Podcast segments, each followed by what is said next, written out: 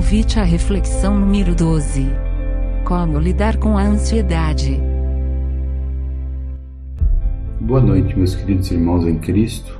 Meu nome é Armando Trujillo, sou servidor da casa de Joana de Ângeles e é com muita alegria que eu os convido para mais um momento de reflexão.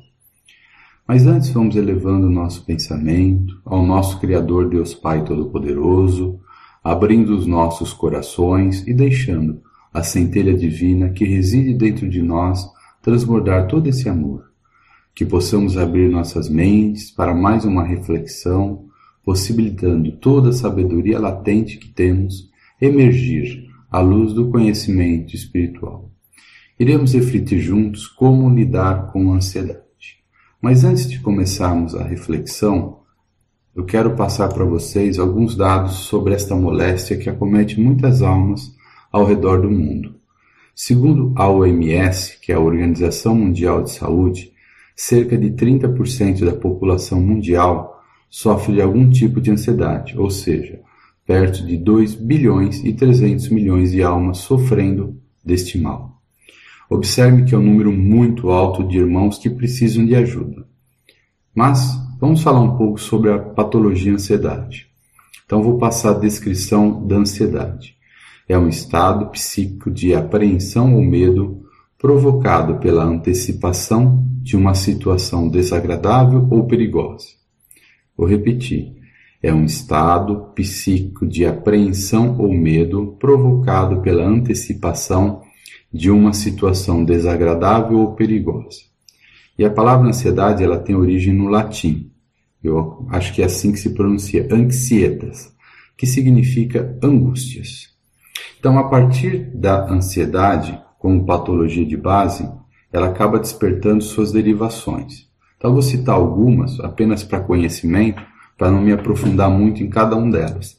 A primeira é a TAG, que também é conhecida como transtorno de ansiedade generalizada, a síndrome do pânico, o transtorno de ansiedade pós-traumática, o TOC, que é o transtorno compulsivo obsessivo, e vários tipos de fobias entre outras suas derivações.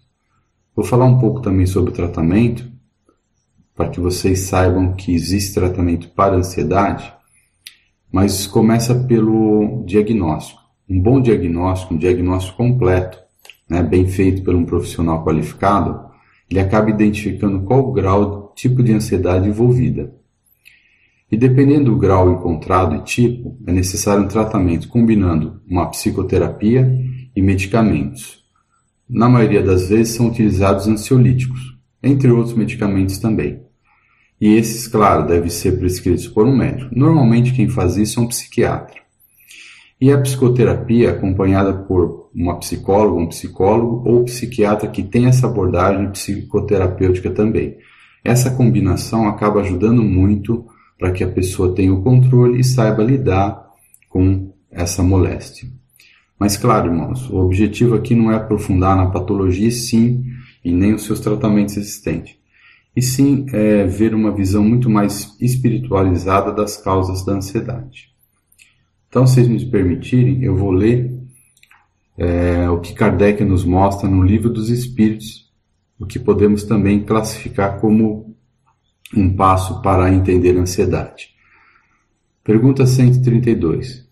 Qual o objetivo da encarnação dos espíritos? Resposta: Deus lhe impõe a encarnação com o fim de fazê-los chegar à perfeição. Para uns é expiação, para outros missão, mas para alcançarem essa perfeição, tem que sofrer todas as vicissitudes da existência corporal. Nisso é que está a expiação. Visa ainda outro fim a encarnação, o de pôr o espírito em condições de suportar a parte que lhe toca na obra da criação. Para executá-la é que cada mundo toma o espírito um instrumento de harmonia com a matéria essencial desse mundo, a fim de aí cumprir, daquele ponto de vista, as ordens de Deus. É assim que, concorrendo para a obra geral, ele próprio se adianta. A ação dos seres corpóreos é necessária à marcha do universo. Deus, porém, na sua sabedoria, quis que na mesma ação eles encontrassem um meio de progredir e de se aproximar dele. Deste modo, por uma admirável lei da providência, tudo se encadeia, tudo é solidário, no universo e na natureza. Irmãos, nós estamos vivendo um momento de transição da Terra de provas e expiações para um planeta de regeneração. E esses sofrimentos, eles são inerentes a todos nós, seres encarnados. Muitos desses sofrimentos que causam ansiedade, sem uma causa aparente, são um descompasso entre o que a gente, realmente deseja ser versus o que realmente precisamos realizar como espíritos encarnados. E em muitos casos o sofrimento, as angústias nossas são tão grandes que acabam, acabamos desenvolvendo essas doenças psicossomáticas. Mas o que devemos nos atentar nesse momento de reflexão é sobre a importância do pensamento e sentimentos no processo de instalação da ansiedade e no processo de harmonização.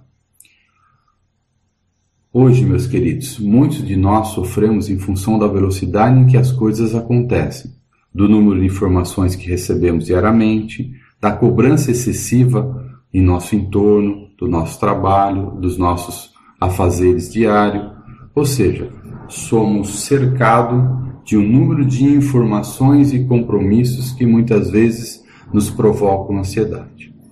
A autoconectividade também é um fator preponderante para que isso aconteça, ou seja, uso excessivo de celulares, mídias sociais, TV, internet, etc.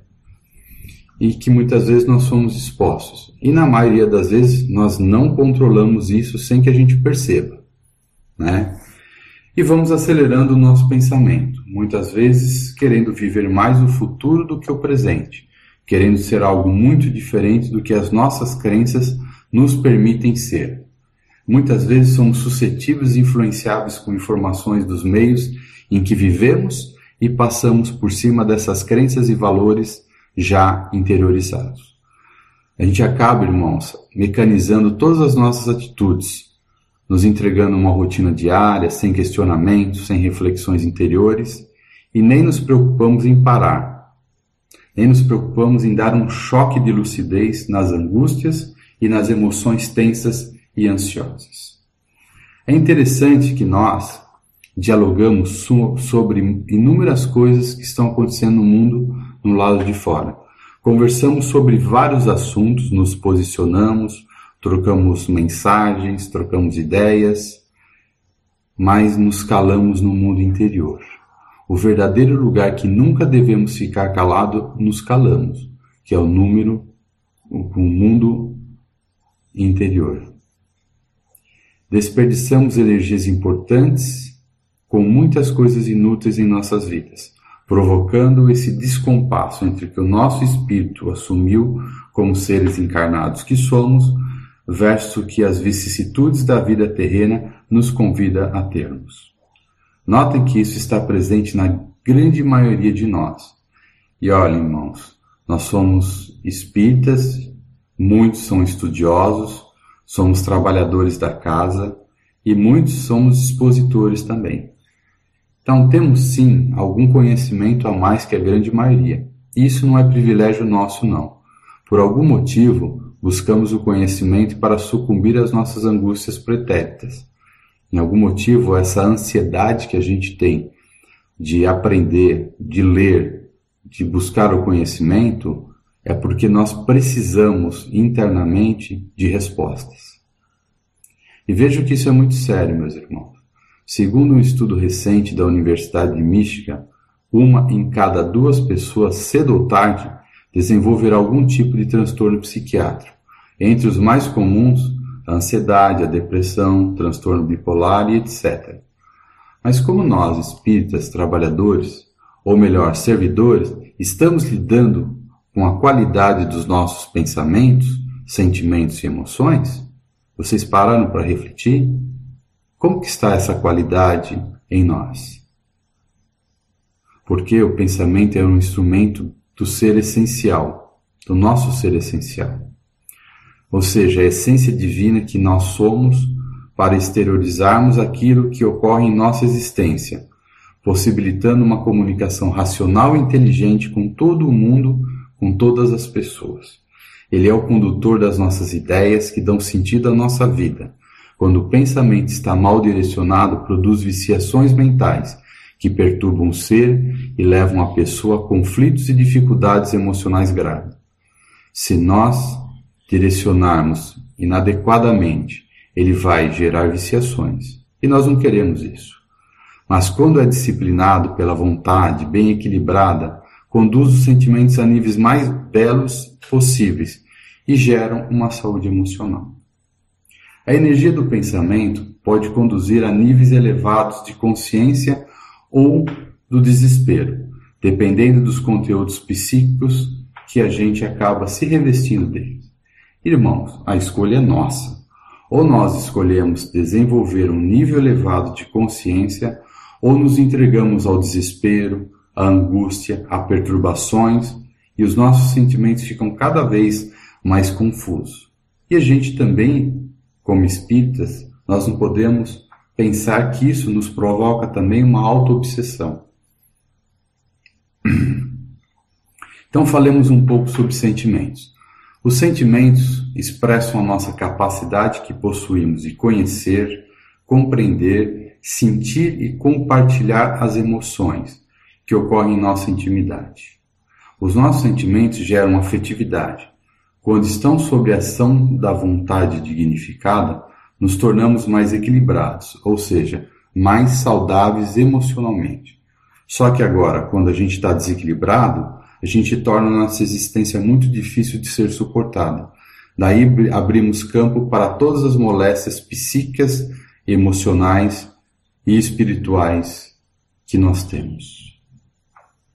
Os sentimentos têm uma energia muito forte do que os pensamentos. Por isso a gente percebe com muito mais intensidade. Eles estão tão intensos que sentimos sob forma de sensações nas nossas vísceras. Ou seja, nós temos dor física. Claro que a gente acaba recebendo todo esse desequilíbrio a partir dos nossos chakras. E isso acaba reverberando para todos o nosso corpo físico, porque nós somos um condomínio espiritual.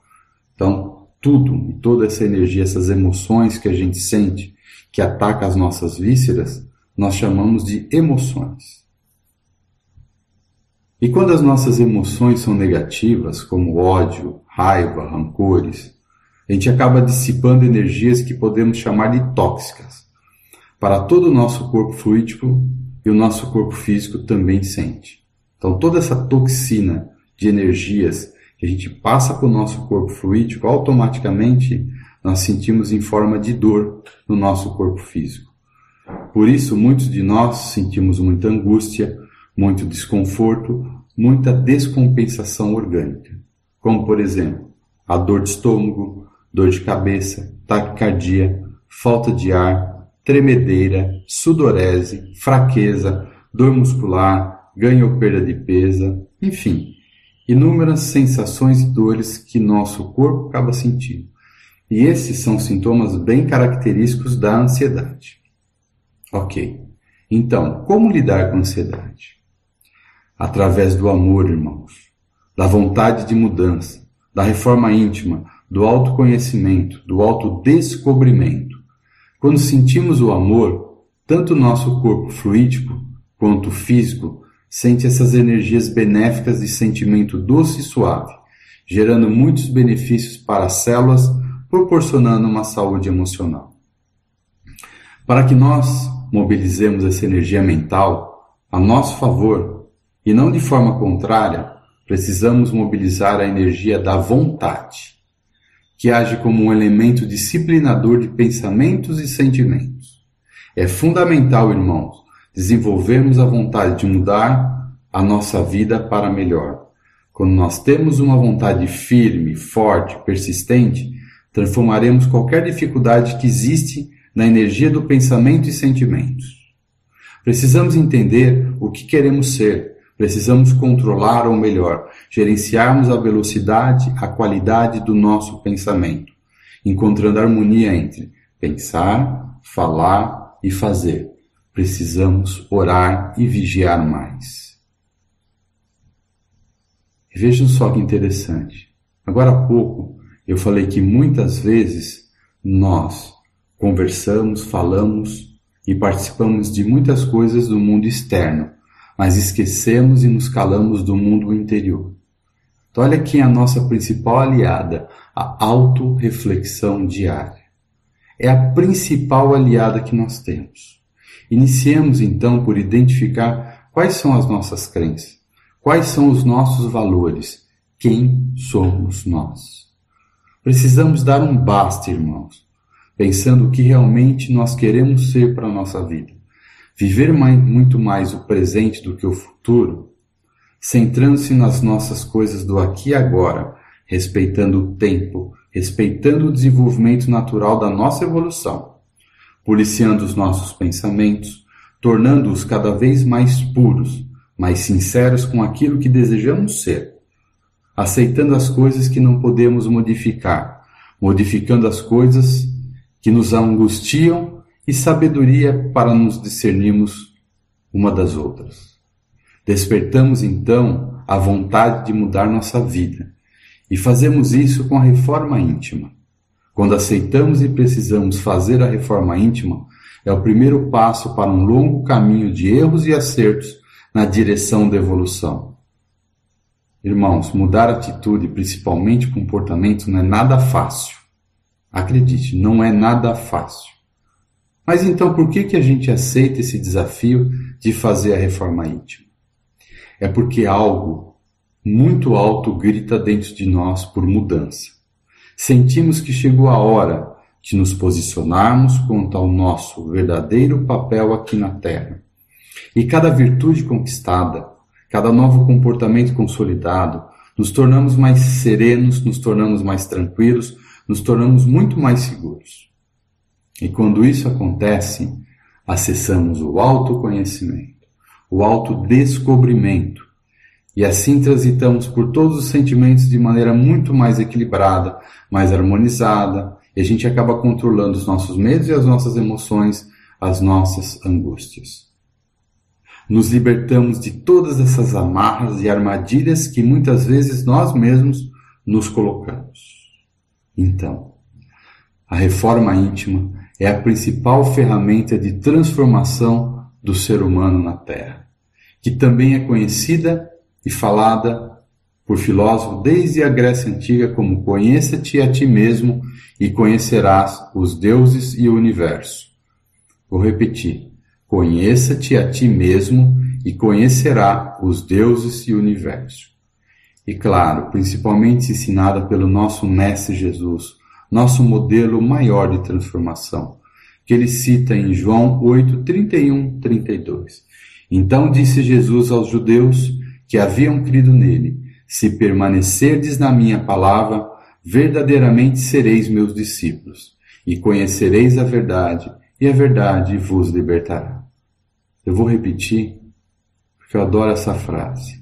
Se permanecerdes na minha palavra, verdadeiramente serei meus discípulos, e conhecereis a verdade, e a verdade vos libertará. Vejam, irmãos, como é importantíssimo o pensamento em nossas vidas. Agora eu quero encerrar com uma frase que resume essa reflexão. É uma frase da nossa querida mentora Joana de Ângeles, que eu tirei de um livro que depois eu vou passar para vocês qual foi a referência que eu utilizei e me permitam ler para que eu não perca nenhuma palavra do que ela disse. Disciplinar e edificar o pensamento através da fixação da mente em ideias superiores da vida do amor, da arte elevada, do bem, da imortalidade, constitui o objetivo moral da reencarnação, de modo que a plenitude, a felicidade sejam a conquista a ser lograda. Pensar bem é fator de vida que propicia o desenvolvimento, a conquista da vida. Bem, meus irmãos, Agradeço de coração pelo seu tempo ouvindo essa reflexão. Que Deus derrame sobre nossas cabeças suas bênçãos. Que assim seja.